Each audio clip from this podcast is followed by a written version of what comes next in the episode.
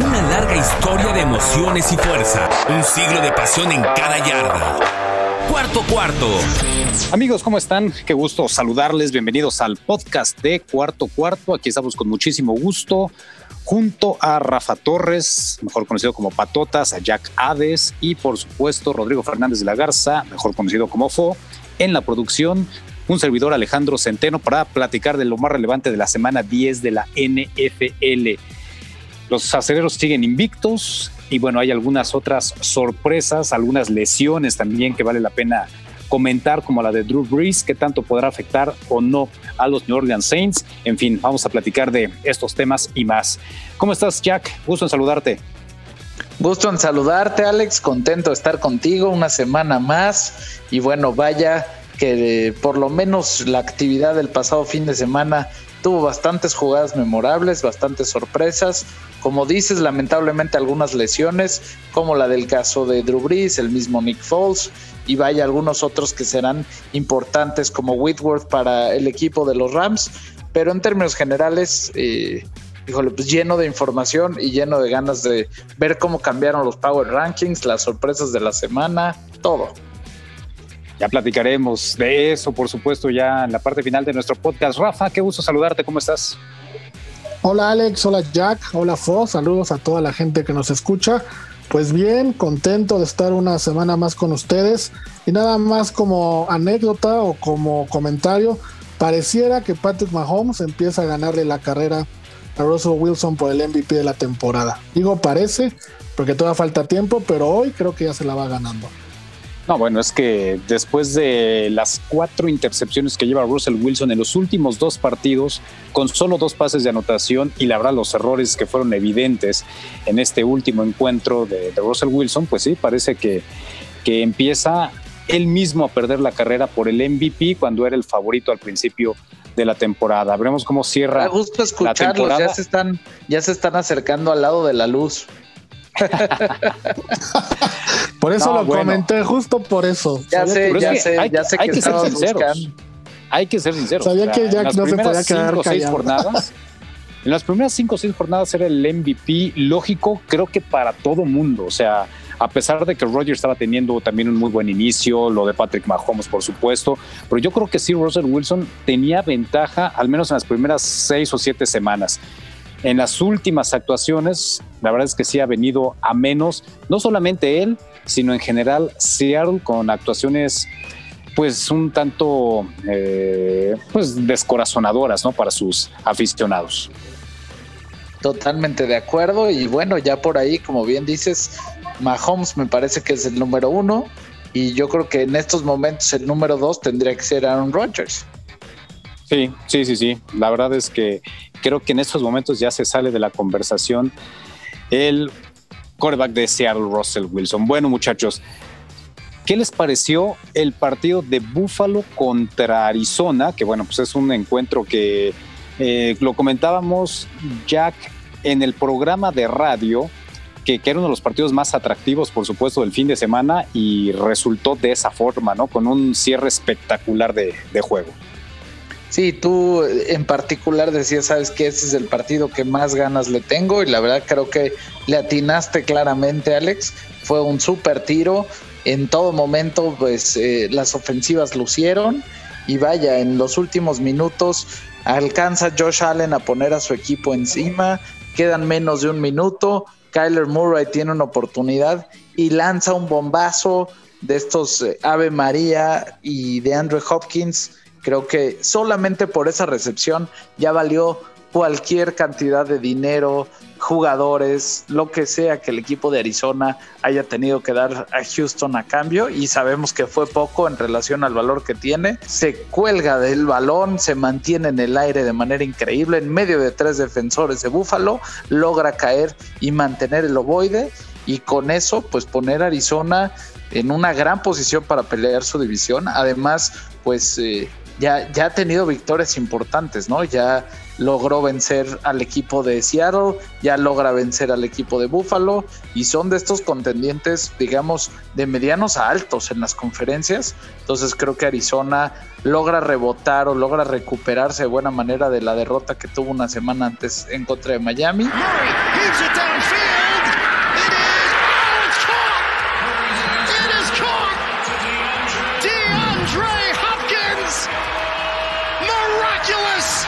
Para Búfalo, pues creo que también es, es bajarnos un poquito de esta nube que de repente parece ser tranquila del este de la americana y inclusive pues se les aprieta la división porque ya tienen a Miami a un juego. Sí, de acuerdo, de acuerdo. Y bueno, la verdad es que creo que Búfalo... Una nota de color es que me quedé por ese por ese último pase perdí mi duelo de fantasy en el en una liga que tengo porque mi rival traía a Murray le llevaba yo cinco puntos y ese pase eh, le dio ocho no me dio la vuelta y todavía me quedaba Marquise Brown en la noche y solamente me dio dos puntos perdí por menos de un punto mi fantasy no, hombre, pues qué mala suerte. Oye, pero ya se habla, Rafa, de que esa jugada puede ser la jugada del año. ¿Qué piensas?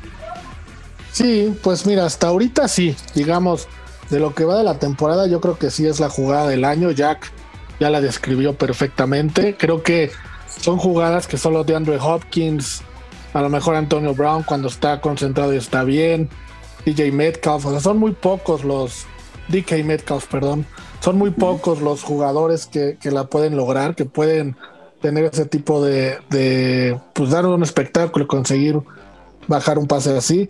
Kyler Murray también le puso el balón justo donde tenía que ponerlo, ni un centímetro más atrás, ni uno más adelante. Y fue una jugada espectacular, ¿no? Ya lo estaré practicando en el, en el Power Ranking, pero pues hoy Arizona a mitad de temporada parece que va a la alta y podría estar ahorita entre los dos, tres mejores equipos de la conferencia nacional.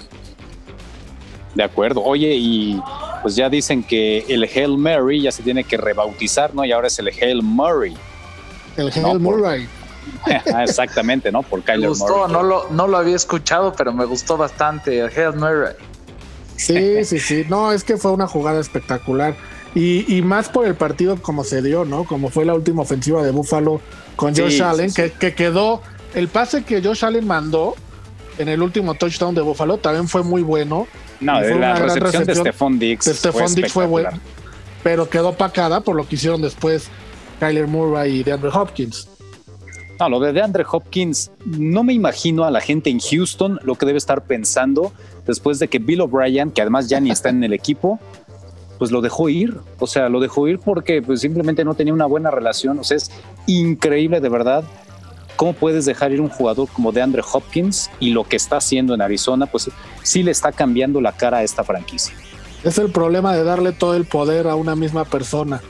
Bill O'Brien decidía, organizaba, movía y no tenía una contraparte que le hiciera ver las cosas o le hiciera ver el error que estaba cometiendo. Y cometió muchos más. Pero creo que este fue el más grande de su gestión en Texas. No, y, para Colmo pues ya ni siquiera está en el equipo, ¿no? Un, de, un desastre y, bueno, pues Arizona agradece, por supuesto. Bueno, pues ese fue uno de los partidos espectaculares. 32-30 ganó Arizona a los Bills de Buffalo, que bueno, a mí la verdad sí me gustó lo que hace Buffalo. Pittsburgh sigue invicto, 9 y 0. 36-10 derrota a los Bengals. Eh, bueno, la verdad es que tienen de clientes a los Bengals, van 10 victorias consecutivas ante Cincinnati. Eh, yo creo que esto en un corto plazo ya empezará a cambiar esta tendencia. Creo que Cincinnati sigue mostrando, a pesar del récord de dos ganados, seis perdidos y un empate, eh, es un equipo que a mí me gusta, ha mostrado mejoría, pero bueno, pues ante Pittsburgh que en estos momentos es el mejor equipo de la liga, desde mi punto de vista, ustedes ya lo dirán también en su Power Ranking, bueno, pues era muy complicado, ¿no? Pero, pero me parece que rebota muy bien Pittsburgh después de las dudas que sembraron eh, luego del juego contra Dallas, ¿no? Los aceleros ganaron de manera categórica este partido, Jack. Now Roethlisberger fires downfield and the catch is made by Deontay Johnson. y yo la verdad me sorprendí, digo, sí esperaba un partido mucho más claro y redondo por parte de Pittsburgh respecto a lo que le ocurrió en contra de los Vaqueros. Sin embargo, hay que recordar que Ben Roethlisberger no pudo entrenar con el equipo toda la semana por haber estado en contacto con una persona que tuvo COVID. Por otro lado, venía un poco tocado de las rodillas de los impactos que recibió en el partido en contra de los Vaqueros. Y yo veía a los bengalíes en mucho mejor forma. O sea, si si me hubieras preguntado hace dos semanas cómo pensabas que iba a terminar el partido entre Pittsburgh y Dallas, probablemente te hubiera dicho 36 a 10. Y el partido entre Pittsburgh y Cincinnati, te hubiera dicho 24 a 19. O sea, sabiendo que se dieron esos dos resultados, me esperaba un mejor partido del equipo de Cincinnati. Eh, realmente no pudieron estar dentro del juego prácticamente en ningún momento. Por ahí lo más cercano fue cuando iban 12 a 7 y fuera de eso, la verdad es que eh, a mí por lo menos me quedó de ver el equipo de Cincinnati. Coincido en que de la mano de Joe Burrow muy probablemente estos partidos en contra de Pittsburgh se aprieten, pero este en particular sí, sí siento que los bengalíes me quedaron a deber.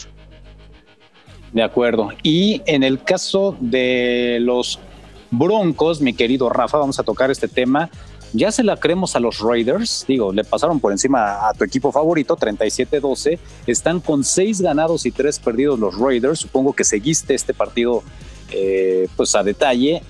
¿Ya se la creemos a los Raiders? Second down, nine to the end zone. Intercepted on the play by Heath. Oh my goodness, what a pick his second today. Pues mira, Alex, si es por el partido contra Denver, yo creo que no, porque hoy día ganarle a Denver no es nada difícil prácticamente cualquier equipo les puede ganar. Tienen récord de 3-6. Lo que sí es importante de Raiders es el récord que tienen con 6-3. Eh, Carr está lanzando bastante bien, no está cometiendo errores como serían otras temporadas. Por ejemplo, en este partido tuvo números muy discretos, 154 yardas nada más, lanzó el balón 25 veces y completó 16 pases, pero el número importante que es que no tuvo ninguna intercepción. Josh Jacobs corrió para 112 yardas en 21 acarreos, tuvo dos touchdowns. Y eso hace que Carr no esté lanzando tanto y esté cuidando más el balón. Y creo que ahí está la diferencia de lo que hacían temporadas pasadas. Yo, creo que los Raiders van a estar peleando por un lugar de comodín. Eh, muy probablemente lo consigan. Ahorita hay muchos equipos empatados en esa misma posición con 6 y 3. Incluso hasta los Ravens están con esa con ese récord. Me parece que los Raiders, por la división en la que están, tendrá partidos un poquito más accesibles que otros equipos y se podrá colar. Ya en playoffs veo complicado, sobre todo si le llega a tocar Kansas, si le llega a tocar Pittsburgh, ya veo complicado que avance, pero si te refieres a creérselas para estar en playoffs, yo creo que sí, ya, ya es momento. Yo también. Yo también creo que los Raiders se van a meter a la, a la postemporada.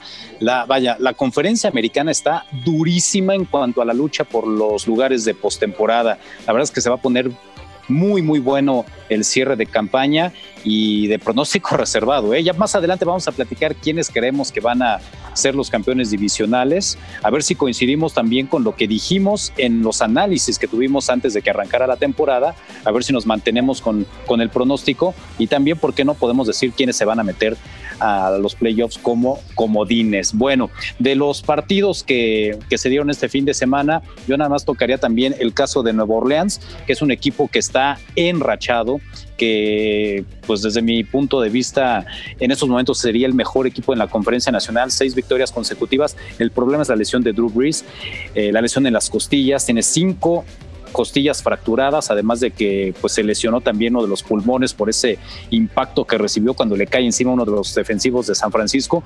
¿Qué tanto podrá mantener el ritmo Nuevo Orleans, te pregunto Jack, sin Drew Brees en esta temporada? Yo creo que sí lo va a poder mantener Alex por tres razones eh, principales o cuatro. La primera es que tienen a un coach muy experimentado como Sean Payton ¿Y por qué lo digo? Porque normalmente ha tomado precauciones en dado caso que esto le pase a Drew Brees en las últimas campañas.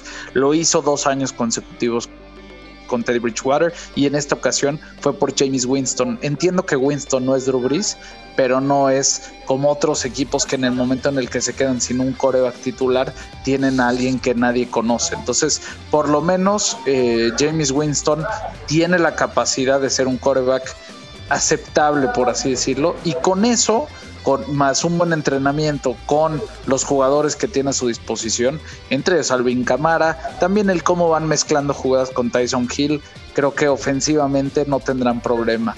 Por otro lado, si le quieres sumar un factor importante, es el calendario que le queda al equipo de los Santos de Nueva Orleans. Es el tercero más fácil de la liga el único partido que pinta realmente difícil y que hoy en día es contra un rival que ha ganado al menos el 50% de sus juegos es contra los jefes de Kansas City. Fuera de eso, van a tener partido contra Filadelfia, tienen un partido contra Denver, tienen un partido contra Carolina, les quedan dos contra Atlanta y uno contra Minnesota, que probablemente para el momento en el que sea quizás ya esté mejor parado, pero en estos momentos es uno de los tres calendarios más sencillos de la liga. Eso creo que también obrará a su favor definitivamente, Alex. Y por último, pues está eh, sin lugar a dudas el factor de la defensiva, ¿no? Y creo que es una defensiva que cada vez lo hace mejor, que se ha ido enrachando conforme el año avanza, que está siendo bastante férrea en contra del juego terrestre y tiene suficientes armas en el perímetro o jugadores en el perímetro para hacer las jugadas importantes. Entonces, yo creo que Nueva Orleans, claro, no es lo mismo que tener a Drew Brees, eso jamás lo será, pero creo que es de los equipos que está mejor preparado para poderlo sobrellevar, sobre todo considerando los factores que te cité anteriormente. ¿Tú coincides, Rafa, en el análisis que hace Jack sobre eh, que no será tanto la afectación que sufra Nueva Orleans con la ausencia de Breeze? Sí, sí, Jack lo describió casi a la perfección, ¿no? Eh, ya lo vimos la temporada pasada con Bridgewater. Yo te preguntaría, Alex, rápidamente, si pudieras escoger entre Bridgewater y James Winston, ¿a quién escogerías? A Bridgewater, sin duda. Pero pero Winston no se queda muy atrás. O sea, independiente de las intercepciones que tuvo la temporada pasada, que fueron muchísimas, fue el coreback que más lanza, que más yardas lanzó. Eh, entonces, como, como bien dice Jack, no le vas a pedir mucho, no le vas a exigir demasiado. Y creo que está cobijado en un equipo bien, muy, muy importante. Y Alvin Camara, pues está haciendo casi todo, ¿no? O sea, corre, recibe pases cortos, que son los que James Winston va a tener que lanzar para no correr riesgos importantes. Entonces creo que no van a sufrir. También lo que dice Jack del calendario es bien importante. Donde sí yo ya vería problemático es que Bruce no vaya a regresar a tiempo una o dos semanas antes de que empiece el playoff para ponerse en forma o que regrese en condiciones un poquito menores a las de un, de un 80%. Ahí sí, Nueva Orleans ya enfrentando a los pesos pesados en playoffs, con James Winston no creo que vaya a llegar muy lejos. No, y con Drew Brees también te diría que ahí me preocupa. O sea, tratando de acercarme, perdona la interrupción, Alex. Si Drew Brees a la hora de la hora no llega con suficiente eh, racha y suficiente juego a los playoffs, les puede ocurrir algo similar a lo que les pasó la temporada pasada, en donde acaban saliendo pronto. Entonces, a mí no me preocupa tanto en la temporada regular, porque además ya tienen, digamos que un criterio de desempate interesante en contra de Tampa, aunque tampoco es que sea demasiado, pero fuera de eso me preocupa más en playoffs. No sé tú, Alex. Yo sinceramente creo que sí les va a terminar afectando la lesión de Drew Brees y que esa razón o esa situación los puede hacer perder al final el título divisional. Digo, eso es algo que íbamos a comentar un poquito más adelante, pero yo sí me voy a adelantar en este caso. Yo creo que, por ejemplo, contra Kansas City es un partido que pueden perder. Contra Minnesota por el ascenso que veo que están teniendo los vikingos y que además se podrían estar jugando en esa penúltima semana la posibilidad de, de, arañar un boleto de comodín. Posiblemente también ese partido lo veo eh, pues con mucho riesgo. Y bueno, enfrentar a Carolina ya en la última semana, enfrentar a Atlanta igual en un par de ocasiones, pero al final de cuentas son rivales divisionales. Entonces, en esos partidos puede suceder cualquier cosa, ¿no? Entonces yo, yo no estaría tan seguro de que Nueva Orleans pueda sobrellevar, a pesar de que en el papel es muy sencillo el calendario, no estoy tan seguro de que pueda sobrellevarlo a tal grado de que puedan mantener el liderato de la división. Eso es a lo que me refiero, ¿no? Creo que se van a meter a playoffs sin duda, pero creo que al final esa lesión de Drew Brees les va a terminar costando el título de la división. Ya veremos. Eh, digo, lo estamos diciendo eh, previo a la semana 11, todo esto, ya veremos al final de la campaña si ustedes tuvieron razón o yo con mi con este vaticinio pues tengo la razón, ¿no? Pero lo que es un hecho es que es una pésima noticia para Nueva Orleans y para la NFL, pues que se vaya a perder algunas semanas un jugador como Drew Brees que además está peleando eh, con Tom Brady el liderato histórico de pases de anotación, ¿no? Creo que ahí le va a quitar también esa parte eh, pues emocionante. Al final de la temporada creo que Tom Brady pues va a terminar superándolo de acuerdo a los partidos que va a estar ausente Drew Brees, ¿no? Pero, pero bueno, pues era parte también de lo emocionante que estábamos teniendo en esta temporada, a ver quién de los dos terminaba como líder histórico en pases de anotación, ¿no?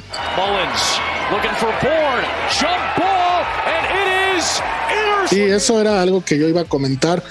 Yo siento que más que extrañar a Nueva Orleans, digo, ya lo analizamos, cada quien dio su punto de vista, lo va a extrañar la liga, porque es un coreback icónico, que como bien dijiste, está eh, con Brady por una marca súper importante, y ya no sabes si va a regresar la próxima temporada, si no va, si va, si va a poder estar. Entonces, cuando un jugador así se lesiona, pues toda la liga lo siente, ¿no? Todos los que somos aficionados al deporte, de las tacleadas, independientemente de a qué equipo le vayas, pues te pega, te afecta porque pierdes la oportunidad de verlo posiblemente en sus últimos partidos. De acuerdo, de acuerdo. Y sí, pues es una lástima. Y otra cosa, será lo último que veamos de Drew Brees, digo, ojalá y regrese, se habla de que pueda regresar para la parte final de la temporada, estará en playoffs, pero será lo último que veamos. La verdad es que una lesión ya como esta empieza, pues se empiezan a hacer alertas, ¿no? O avisos de que a lo mejor ya tuviera que, que pensar en decir adiós, ¿no? Yo creo que ahí está la pregunta principal y me parece que justo lo que va a terminar por ocurrir, Alex, es que este, o sea, golpes como esta y el factor de que lleva ya algunas temporadas en donde no está pudiendo jugar todos los partidos, es parte de lo que probablemente sí lo orille a ya tomar la decisión. Oiga, yo, pues yo rápidamente les hago una pregunta de este tema tomando en cuenta que no, no es lo ideal y que la NFL y el 2020 ha sido muy raro, ¿no podría ser que en el 2021 Drew Brees regresara? ¿O cómo ven esta idea? Que regrese con un coreback al lado como es Winston o uno similar y que no jugara la primera mitad de la temporada, sino que los Saints lo hicieran al revés. Que en la semana 9-10 lo metieran a jugar. No, no, no. No, yo, yo no veo a Drew Brees comiendo banca eh, sería hasta un insulto para su carrera, para su pero, pero no leyenda. pero no como insulto a él, sino como un proyecto para que llegue sano a los playoffs. O sea, un proyecto que él aceptara, digamos, no como una imposición. No sé, digo, la verdad es que no, yo, no me lo imagino, o sea, simplemente no me lo imagino porque un tipo como él, este, competitivo, eh, con esa hambre ganadora, buscando marcas, yo no veo que acepte el dos meses sin jugar y después regresar para la segunda mitad, porque el mismo riesgo corre en las primeras semanas que en las últimas, ¿no? O sea, nada te garantiza que si juega solamente la segunda mitad vaya a llegar completamente sano a los playoffs, ¿no? Capaz de que en su primer partido en la semana 9 o 10 lo lesionan y adiós, ¿no? Entonces ya no jugó nada. Entonces yo no lo veo de esa manera. Eh, sinceramente creo que si Drew Brees en su momento dice hasta aquí, será en definitiva, ¿no? Y, bueno, ese, escenario que plantea Rafa, la verdad se me hace muy, muy complicado. No sé qué piensas tú ya. Yo estoy contigo, no, no me lo imagino de esa manera, la verdad, Alex. O sea, creo que más bien lo que ha estado haciendo el equipo de los Santos las últimas dos campañas es cargarle lo menos posible la mano a Drew es recargarse en juego terrestre, es reforzar la defensiva, es tener suficientes armas para el juego aéreo, pero si te fijas la cantidad de veces que intentan lanzar es relativamente corta en relación a lo que quizás veías en, de un Drew Brees hace 5 o 7 años. Entonces, creo que ese es el tipo de manejo que pueden dar para extender la, la carrera de Drew Brees más que sentarlo medio año. Oigan, y bueno, yo, yo quería también comentarles, se me escapaba, de James Winston a Taysom Hill, yo preferiría particularmente que arriesgaran con Taysom Hill lo que resta, bueno, de aquí a que Drew Brees esté listo para jugar otra vez, ¿no? La verdad es que James Winston a mí no me genera confianza, ¿no? Sí, entiendo que el año pasado fue líder en yardas, lo tú digas, pero la cantidad de veces que entrega el balón sí es de preocuparse y, particularmente yo preferiría a Taysom Hill tomando los controles que a James Winston, ¿no? Pero bueno, ya veremos qué, qué decide el coach Sean Payton al respecto. Bueno, muchachos, ¿cuál fue la sorpresa de la semana? Ahora empiezo contigo, Rafa. Pues mira, Alex, para mí la sorpresa de la semana fueron los gigantes de Nueva York. Eh, fueron a Filadelfia a ganar un partido 27-17 Daniel Jones completó 21 de 28 pases, 244 yardas. Y los Giants mejoraron a una marca de 3-7 con un nuevo coach que es Joe Judge, quien sumó su segundo triunfo consecutivo. Y pusieron el fin a una racha bien importante en frente de Filadelfia de 8 derrotas consecutivas, ¿no? Jones corrió para un touchdown de 34 yardas, eh, que fue muy similar a la jugada donde se cayó eh, hace un mes o hace tres semanas, hace tres semanas también contra Filadelfia. Sí. Muy similar, por lo menos se puso, se pudo vengar de eso, ya limpió un poquito su imagen y me sorprendieron que, hayan ganado, eh, sin tomar en cuenta que Filadelfia es un equipo también muy malo. Yo creí que Filadelfia sí, iba a llevar el partido o que por lo menos iba a estar más parejo. Filadelfia tuvo nueve terceros y downs y no completaron ninguno. La defensa de, de Gigantes se portó a la altura, entonces para mí la sorpresa esta semana me quedo con Nueva York. No, de acuerdo, pero bueno, lo de Filadelfia es de psicólogo, ¿eh? de verdad, es un equipo que parece que ya tiene el control de la división, que puede asumir el control de la división, que debería empezar a jugar mejor. Y no, o sea, coincido, es una súper decepción la manera en que jugaron contra los gigantes. No es posible que te vayas en todo el partido sin poder convertir una tercera oportunidad. Eso es increíble. Y lo de Carson Wentz, yo creo que ya es preocupante, ya eh, deberían, no me extrañaría incluso que le empezaran a dar más tiempo a, Jalen Hurts, eh, la posibilidad de, pues de comandar la ofensiva, ¿no? que le den más jugadas, porque lo de Carson Wentz simplemente no funciona. Desde mi punto de vista es un coreback que al menos este año creo que no va a dar para más. ¿eh? ¿eh? no sé si el próximo año pueda regresar renovado, pero yo creo que este año no da para más. No sé qué piensas tú, Jack. Yo estoy de acuerdo. Para mí fue la decepción de la semana el equipo de Filadelfia. Me voy a adelantar porque ya estamos hablando de este partido. Imagínate, digo, si bien creo que los gigantes han tenido un mejor esfuerzo colectivo, inclusive voy a hablar de esto más adelante, no le habían podido ganar a un solo rival en el último más de un año, o sea, en toda esta temporada y, un poco más, de, y, gran parte de la pasada, que no fueran el equipo de Washington. En este año solo tenían dos victorias y era en contra de Washington. Entonces, el que un equipo como Filadelfia no pueda ganarle a una escuadra pues que está con en un franco proceso, digamos, entre de reconstrucción, que tiene faltas importantes en sus jugadores. O sea, Saquon Barkley en gran medida es el corazón de la ofensiva o es en quien, en quien gira el, juego de los Giants y no está presente. Pero bueno, eh, fuera de cualquier cosa, creo que los Giants lo hacen muy bien.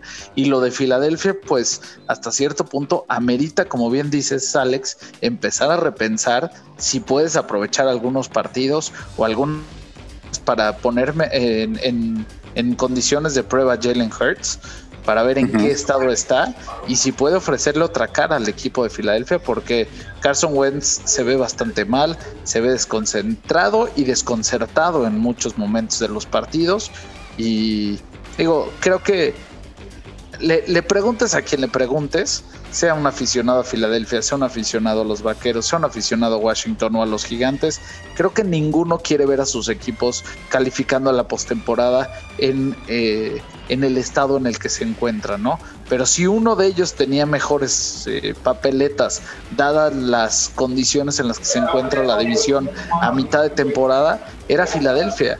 Y después de esta derrota, yo no estoy seguro de que puedan mantenerse en esa conversación ni siquiera. Sí, de acuerdo, de acuerdo. Pues ahí está tu decepción. ¿Y cuál fue tu sorpresa, Jack? Mi sorpresa me la dieron los Patriotas de Nueva Inglaterra, Alex. La realidad es que tuvieron un partido para mi gusto redondo en contra de Baltimore el domingo por la noche. Después de una sufrida victoria en contra de los Jets, tenían un duelo eh, bastante difícil en contra de Baltimore, que además venía de tener un buen partido en contra de Indianapolis.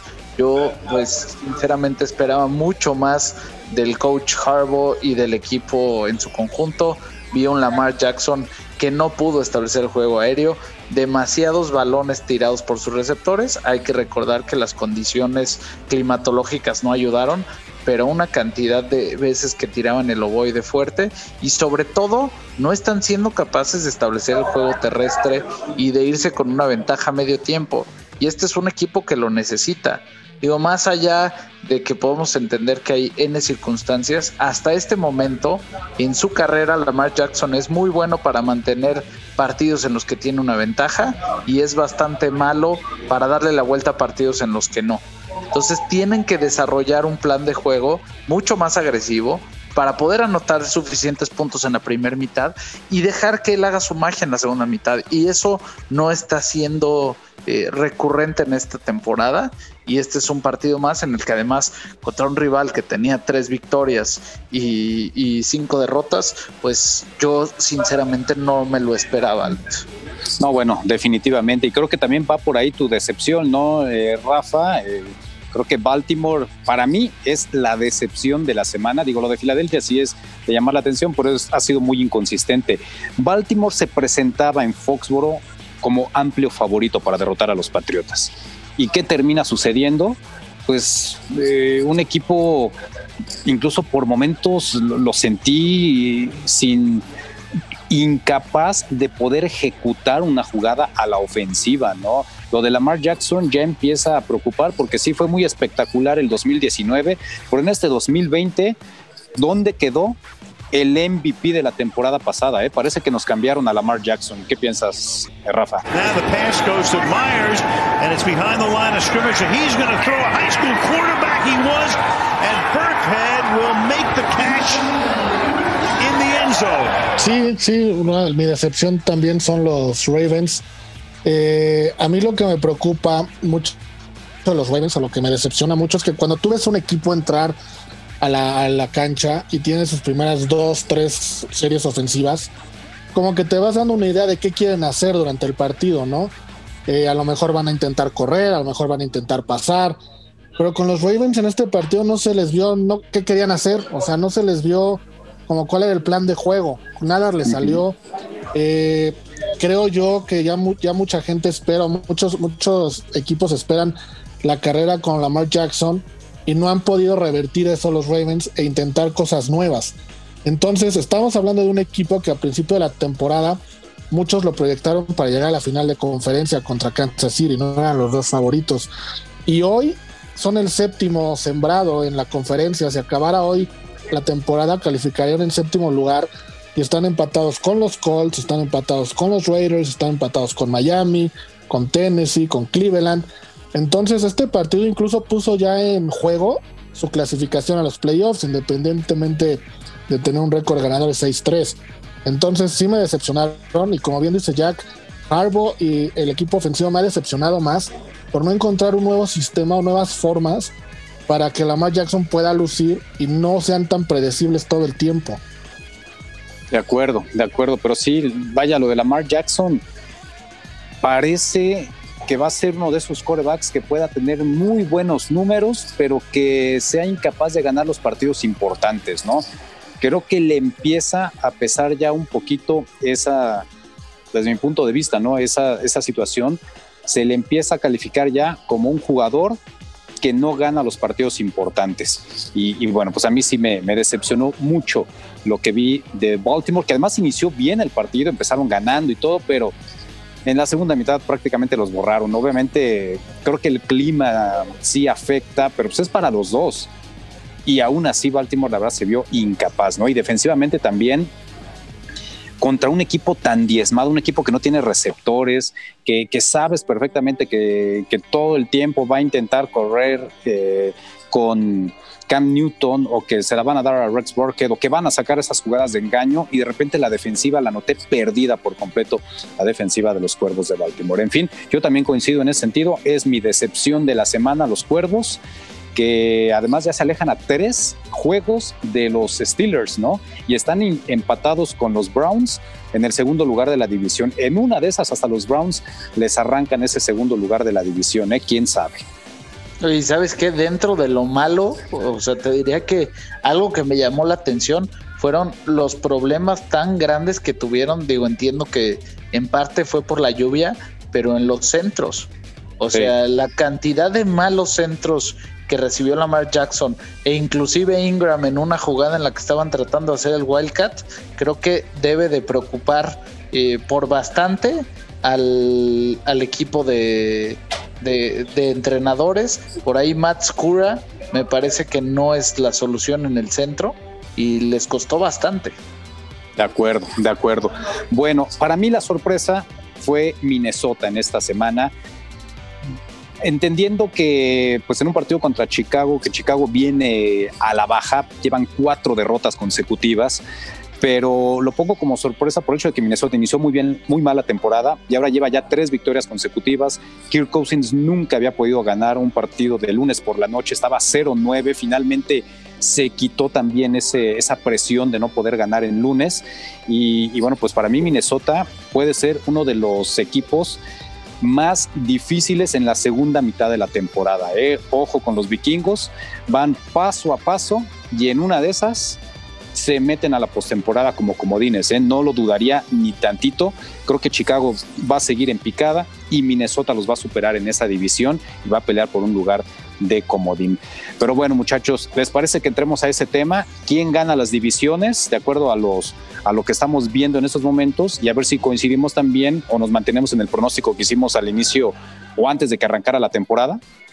yo te diría que nada más déjame reforzar que la única razón por la que estoy de acuerdo en que era una sorpresa es justo por el dato que diste. No había podido ganar el lunes por la noche y vaya que eso ya era importante porque no eran pocos partidos los que había tenido oportunidad el señor Kirk Cousins. No, eran nueve partidos. Imagínate mentalmente cómo se presenta un jugador que tiene obviamente la responsabilidad y que los ojos están en él, de presentarse en lunes sabiendo que no puedes ganar en lunes, ¿no? Creo que sí había mucha presión para Kirk Cousins, ya se la quitó y creo que eso les va a ayudar a los vikingos a seguirse soltando. Bueno, es momento de analizar quiénes van a ganar las divisiones, de acuerdo a los pronósticos que hicimos al principio de la temporada, ver qué tan cercanos estamos todavía de cumplirlos. Y, bueno, pues ¿quién, ¿quién, pensamos que en estos momentos van a terminar imponiéndose y metiéndose a la postemporada. Rafa, inicio contigo. En la conferencia americana, ¿cuáles son tus picks para campeones divisionales? En la conferencia americana, en el este, me voy a quedar con Buffalo. Eh, creo que le va a acabar ganando la carrera a Miami y sobre todo que Buffalo ya tiene un récord de 4-0 en la división y para mala fortuna de Miami, se los va a volver a enfrentar pero hasta la semana 17, cuando posiblemente ya todo esté, esté decidido. En el sur me voy a quedar con Tennessee. Al final creo que Tennessee va a acabar ganándole a Indianapolis. No confío, no confío en, el coreback de Indianapolis, que ni su nombre quiero mencionar. Felipe eh, Ríos. Felipe Ríos. en el norte eh, creo que ya no hay mucho que elegir. Me quedo con Pittsburgh. Y lo mismo en el oeste con Kansas City. Ok. ¿Y quiénes se van a meter de comodines? Ay, mira, ahorita de comodines en esta conferencia, Alex, está muy peleado. Como decíamos, estaban eh, varios equipos con 6-3. Pero yo creo que se van a acabar metiendo eh, Indianapolis. Se va a acabar metiendo Baltimore. Y se va a acabar metiendo los Raiders, Las Vegas.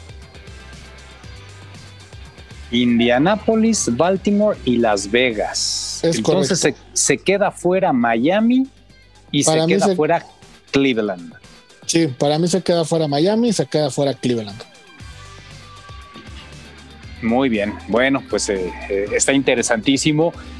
Tú, Jack, en la conferencia americana, ¿cuáles son tus picks? Pues te, te tengo una buena y una mala, Alex. Uh, qué caray, a ver. La buena es que mis picks actuales y los que te di al principio de la temporada en los diferentes coinciden. Son exactamente los mismos. Ahí sí, ahí sí, ahí sí. Traía a Buffalo y sigo con Buffalo. Traía a Pittsburgh, me quedo con Pittsburgh. Traía a Indianapolis y me quedo con Indianapolis. Y traía a Kansas City y me quedo con Kansas City. El único en el que estuve titubeando fue en el de Indianapolis, Tennessee sobre todo considerando cómo están los equipos en este momento y que Indianapolis tiene eh, pues, de alguna manera el noveno calendario más difícil considerando a los rivales y lo que han hecho hasta el momento respecto a los últimos siete partidos, mientras que Tennessee tiene el decimocuarto. Entonces, eh, digamos que hay una diferencia en porcentaje de victorias de los rivales de 16 puntos, no es tanta, pero creo que ese es un factor pero bueno, considerando que ya en el criterio básico, pues por lo menos Indianapolis puede aspirar a estar en igualdad de circunstancias. ¿A qué me refiero con el criterio básico? A los enfrentamientos entre sí. Con esa victoria que tuvo ya, pues por lo menos si perdiera el siguiente partido en contra de Tennessee, ese ya no será un criterio, al menos entre los dos, el enfrentamiento cara a cara. Entonces me quedo con que Indianapolis va a poder salir adelante. Le queda un duelo en contra de Jacksonville, que creo que va a ser su venganza porque es la derrota de la semana 1. Dos juegos en contra de Houston, que creo que son bastante ganables. Y por ahí sí tendrá tiros difíciles, ¿no? Pittsburgh, Green Bay, Tennessee y Raiders. Pero vaya, yo me quedo con Indianapolis. Y reitero, Kansas City va a ganar ya este la, la conferencia del oeste, aunque pues los Raiders no están eh, mal, tienen oportunidad y sobre todo hay que considerar que juegan en contra de Kansas otra vez y que son los únicos que le, han, los han vencido. Entonces, si por ahí este fin de semana eh, Raiders le vuelve a hacer la chica, Las Vegas, perdón, pues quién sabe, no se podría mover, pero no lo veo sucediendo. Entonces me quedo con Buffalo, Pittsburgh, Indianapolis y Kansas. ¿Y quién se va a meter de comodines? Ahí es donde el mundo se me complica durísimo, Alex. Sí. Mira, yo coincido en los Raiders, porque entre otras cosas tienen el quinto calendario más fácil para cerrar el año. Y ahí es donde voy a meter al sexto, que es a Cleveland, porque tienen también uno de los calendarios más fáciles para cerrar la temporada.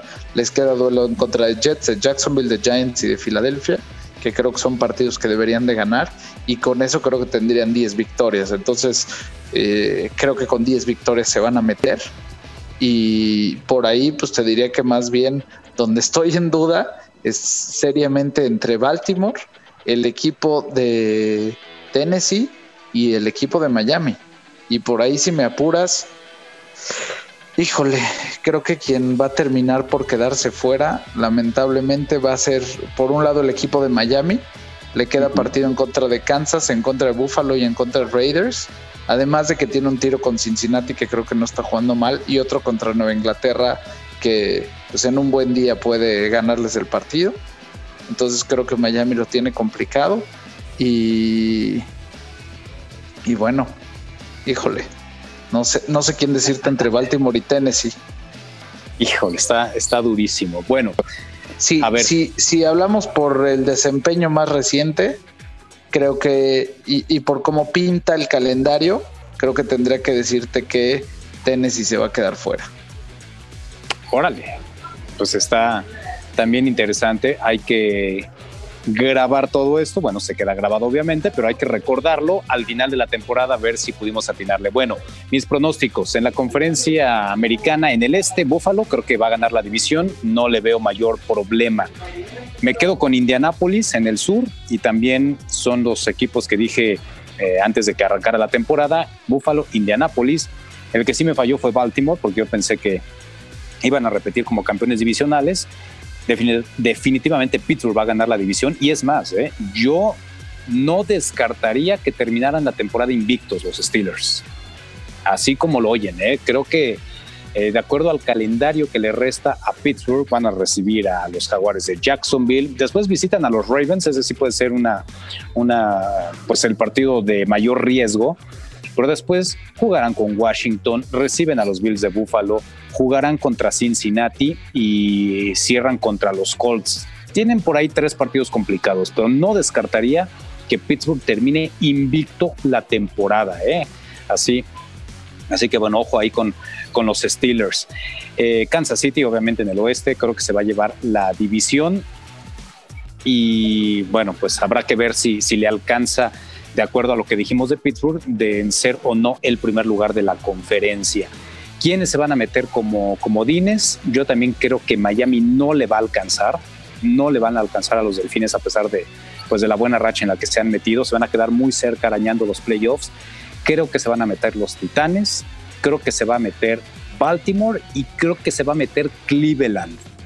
No sé si los Raiders les va a alcanzar también para para meterse a la postemporada. Yo creo que Tennessee, Baltimore y Cleveland van a ser los comodines en la conferencia americana. Bueno, dicho creo que no estuvimos de acuerdo en, los tres ninguno. Sí, no. No, no, no. Al menos no en los comodines. Vámonos ahora a la no conferencia de nacional. Comodines, exactamente. Conferencia nacional, Rafa. ¿Quiénes se llevan las divisiones? Conferencia nacional, las divisiones, bueno, en el oeste me voy a quedar con Arizona. Creo que Arizona es el que se la va a ganar. La del este la voy a decir al final porque me da pena. La del, la del sur yo creo que se la va a ganar Nueva Orleans, a pesar de lo que ya comentamos de Breeze.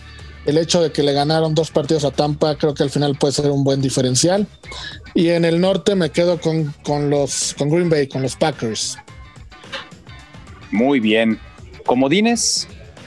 Comodines, mira, hoy les va a ver qué les parece. Me voy a quedar con los Rams, me voy a quedar con Seattle y me voy a quedar con Tampa. Ok, sí, pues creo, está... que, creo que del oeste van a calificar tres. Es, es, lo más lógico en estos momentos. La verdad es que, eh, pues sí, la verdad es que es muy difícil pensar en que no sea de esa manera. ¿Tú cómo lo ves, Jack? Pues mira, aquí, aquí no tuve el, no estoy en las mismas que al principio de la temporada, Alex. Yo voy a arrancar por el este, yo ahí veía a los vaqueros como el equipo a vencer, dadas las condiciones e independientemente cómo estén, hasta estoy sorprendido, pero te voy a decir, yo voy a poner a los gigantes de Nueva York para llevarse okay. la división. Creo que son quienes mejores sensaciones me han dejado las últimas semanas y, y me parece que ellos pueden ganar la división. Creo que es difícil, pero me gusta más lo que les he visto a ellos que lo que le he visto a Filadelfia. En la, en la división norte también voy a cambiar. Ahí tanto tú como yo nos habíamos ido con los Osos de Chicago como líderes de división y de repente pues, no se veía tan mal, iban cinco victorias y una derrota, pero después de cuatro derrotas consecutivas creo que es tiempo de, cambiar. Me quedo con Green Bay, Digo, creo que ahí ya no habrá movimientos. Yo mantengo a Nueva Orleans, lo había puesto como líder divisional y creo que justo el, diferencial por esos dos partidos en contra de Tampa es suficiente como para que se mantengan en esa posición. Además de que Tom Brady y Bruce Arians pues, han dejado ir algunos partidos que parecerían no, no ser tan complicados. Seguramente o espero que dejen ir uno o dos más de aquí a fin de temporada. Y me voy a quedar yo en, en el oeste con Seattle. Es el mismo equipo que elegí para arrancar la temporada y a pesar de que llevan un par de partidos este, a la baja y que su defensiva pues es la peor de la NFL, creo que Pete Carroll tiene con qué darle la vuelta y, siento que lo van a poder hacer. Además de que el calendario les ayuda, es el calendario más fácil de toda la NFL para terminar la campaña. Sí hay dos tiros durísimos, puntualmente contra Rams y contra Arizona, pero fuera de eso juegan contra Jets, juegan contra Washington, juegan contra los Giants, juegan contra Filadelfia, o sea, les toca todo el este de la Nacional, eso les va a ayudar, y otro partido en contra de San Francisco. Entonces yo veo a Seattle obteniendo ese primer lugar de la división, Alex. Perfecto, pues ahí está entonces, ¿no? Y como comodines, como comodines, pues creo que Tampa Bay estará por ahí. Me parece que Arizona estará por ahí. Y yo creo que los Rams se quedan con el lugar.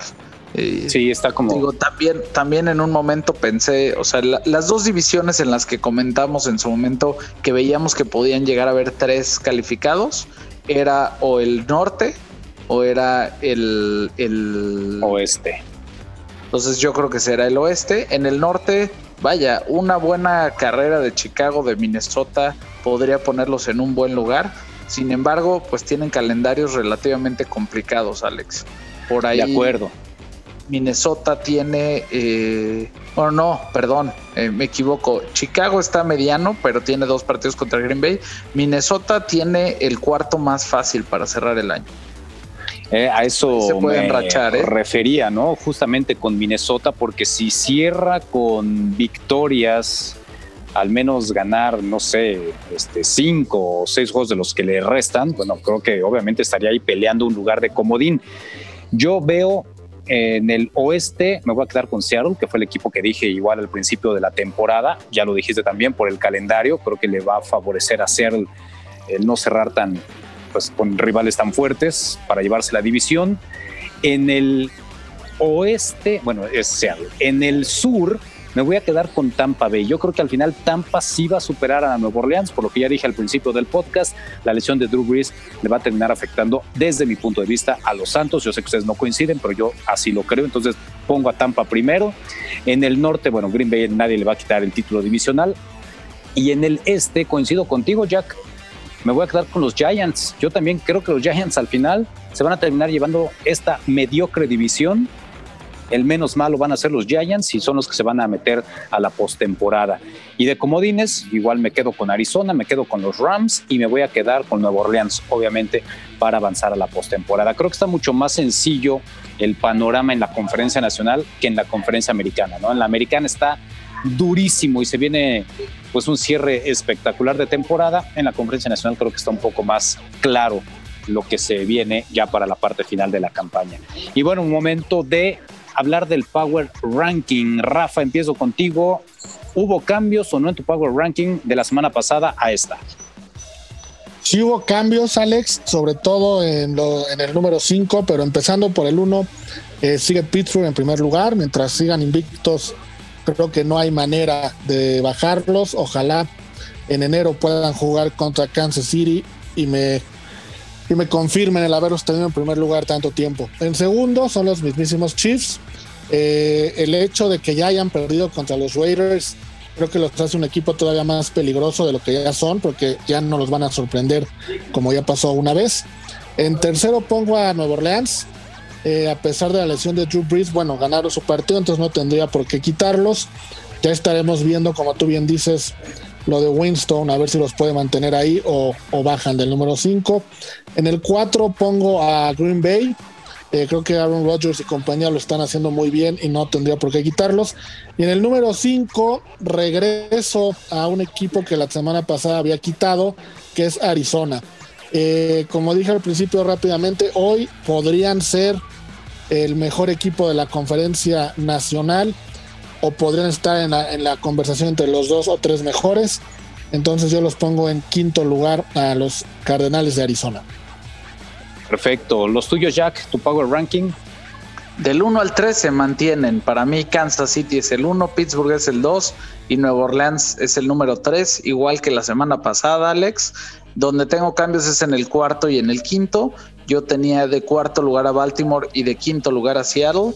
Y quienes toman su lugar esta semana es en cuarto lugar Tampa Bay y en quinto lugar Green Bay. Perfecto. Bueno, pues yo me quedo como número uno. Pittsburgh sigue invicto y repito, creo que pueden terminar incluso la temporada invictos. Como número dos, los Chiefs. Como número tres, los Saints. Eh, yo también creo que no hubo cambios de acuerdo a la semana pasada. En el 4 y en el 5 sí hubo cambios. Yo había metido a Miami la semana pasada en el número 5. Bueno, pues ahora los pongo de 4 simplemente porque iban 5 victorias consecutivas. Yo sé que a lo mejor estoy contradiciéndome un poquito porque así como los pongo ahorita como número 4, siento que no van a lograr meterse a la postemporada, pero bueno, hasta el día de hoy, hasta antes de la semana 11, por el momento en que están viviendo los Delfines, sí los logro meter ahí en mi Power Ranking como número 4. Y como número 5, eh, yo tenía también la semana pasada a Seattle, los saco a los Seahawks y meto a Tampa Bay una vez más a este Power Ranking. ¿Por qué no pongo a Green Bay, dado que ustedes sí ponen a Green Bay? Bueno, no puede ser que le haya costado tanto trabajo ganarle a Jacksonville en Lambeau Field por un momento la verdad es que pensé que, ese partido lo perdían los Packers, ¿no? Entonces siento que de repente no están teniendo el punch necesario como lo estaban teniendo al principio de la temporada y simplemente por esa razón y por la derrota reciente también en casa frente a Minnesota es que no pongo a Green Bay dentro de los primeros cinco, aunque pues, en estos momentos comparten el mejor récord de la conferencia junto con Nueva Orleans con siete ganados y dos perdidos. Pero bueno, pues ahí está la explicación. Y señores, pues con esto estamos llegando al final de este podcast. No sé si quieran comentar algo más ya para despedirnos, Jack. No, yo con eso estoy. Muchísimas gracias, Alex, y un fuerte abrazo. Rafa, como siempre, un placer también. Al contrario, Alex, un abrazo a Jack, a ti, a Fo y agradecer como siempre cada semana a toda la gente que nos escucha, que cada vez se suman más y más, más personas. Bueno, pues igualmente el agradecimiento para todos ustedes que nos escuchan aquí a través de este podcast. Muchísimas gracias, Fo, como siempre, por realizar esta emisión. Y bueno, pues soy Alex Centeno. Nos escuchamos la próxima semana. Ya tienes la información del fútbol americano. Ahora disfruta de una semana de adrenalina en los emparrillados de la NFL. Cuarto cuarto